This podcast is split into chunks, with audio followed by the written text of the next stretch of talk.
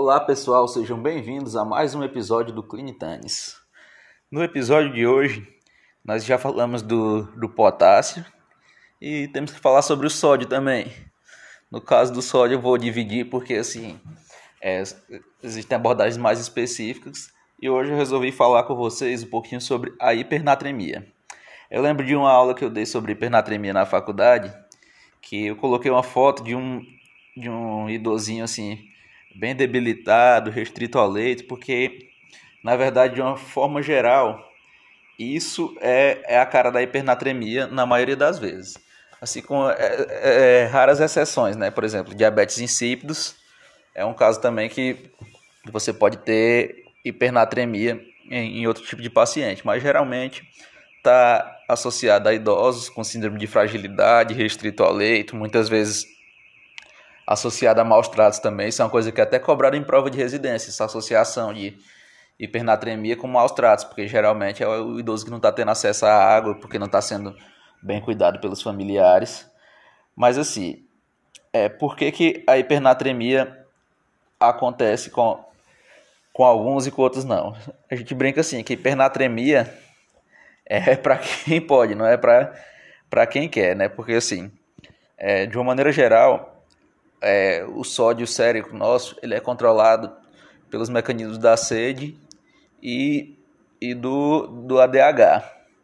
E no indivíduo saudável, qualquer elevação no sódio sérico, ela estimula o mecanismo da sede, faz com que a gente aumente a ingesta de água e concentre esse sódio, evitando a hipernatremia. Então é muito improvável que um indivíduo rígido, jovem como, como eu, como você que está ouvindo a gente aqui, venha a desenvolver hipernatremia, justo por conta disso.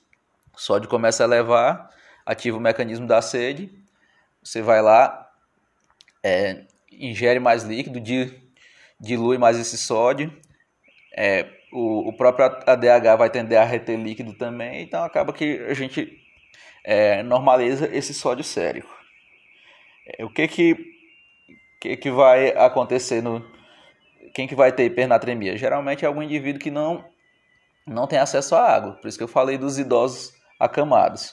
Ou no, no caso de alguém ter uma perda, uma perda diária de água livre muito grande, o que vai elevar o sódio sério, que é o caso do, do diabetes insípidos.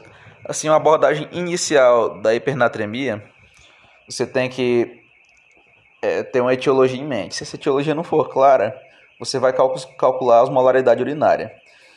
Se ela tiver abaixo de 300, provavelmente é um caso de, de diabetes insípidos, ou seja, a urina está tá muito, muito concentrada. Nesse caso, você vai ter que medir a resposta ao ADH exógeno. Se houver resposta, fala a favor de etiologia central. Ou seja, é, não está tendo produção de ADH. Quando você dá ADH exógeno, ele responde. Se não tiver resposta, é falar a favor de uma etiologia nefrogênica, ou seja, o problema não é a ausência do ADH, é a falta de resposta a ele. É, a osmolaridade urinária alta ela está associada a perdas extra-renais, nas quais a capacidade de concentração máxima da urina permanece intacta. Ou seja, você está perdendo muito extra-renal, pode ser por vômitos, por suor, desidratação, e a osmolaridade urinária vai estar tá alta porque o rim vai concentrar ao máximo a urina. É, porque o, ADH vai estar tá funcionante, ele vai reabsorver o máximo de água que ele puder e a, a urina vai estar tá com a osmolaridade bem concentrada.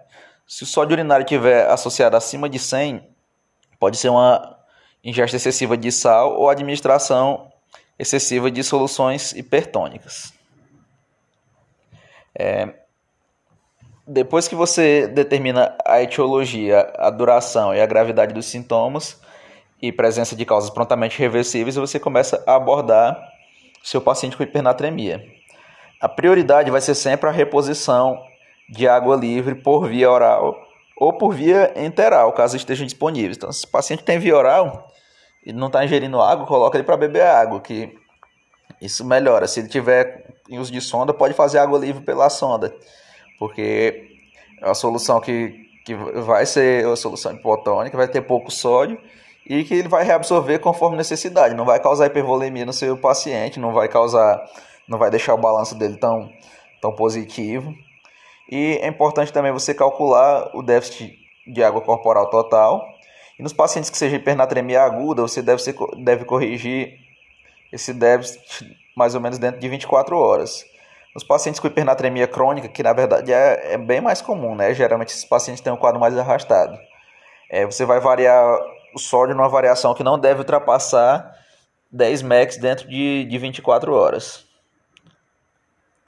É, como que a gente pode fazer essa abordagem além da, da reposição de água livre, que é o, é o mais importante?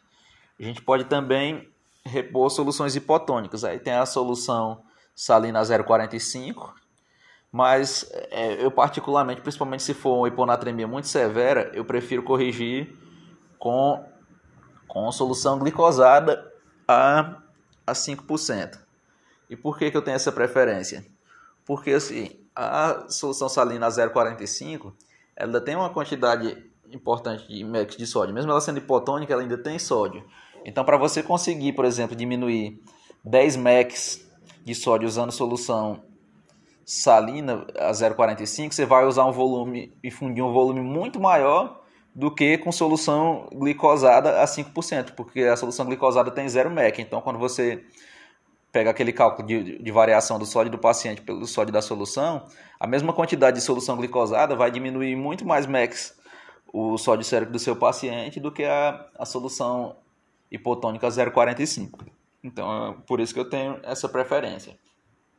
O cálculo de déficit de água é feito calculando a água corporal total vezes o sódio sobre 140 menos 1. Lembrando que a água corporal total é o peso vezes 0,6 em homens jovens, vezes 0,5 em mulheres jovens e homens idosos, e 0,45 em mulheres idosas. Só lembrar que, que mulheres e, e idosos têm uma proporção de água, uma quantidade de água menor no corpo.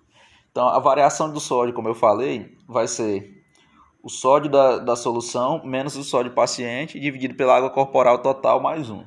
Por isso que eu falei que a solução glicosada vai precisar de um volume menor para variar mais o sódio, porque assim, é, o sódio dela é zero, né?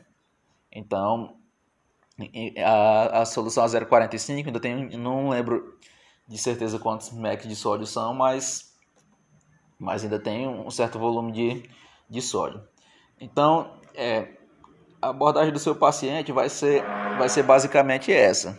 Você tem que estabelecer a etiologia, se ele tem um caso de diabetes insípido, se é um diabetes insípido nefrogênico, neurogênico, inclusive diabetes insípido nefrogênico em pacientes com transtorno de ansiedade bipolar pode estar associada à intoxicação por lítio.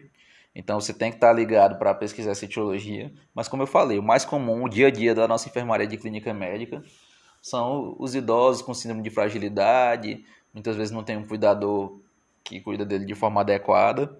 Então, e você tem que sempre quebrar essa cadeia. Quando você descobre, você tem que interrogar com a família se ele estava ingerindo líquidos, se estimularam.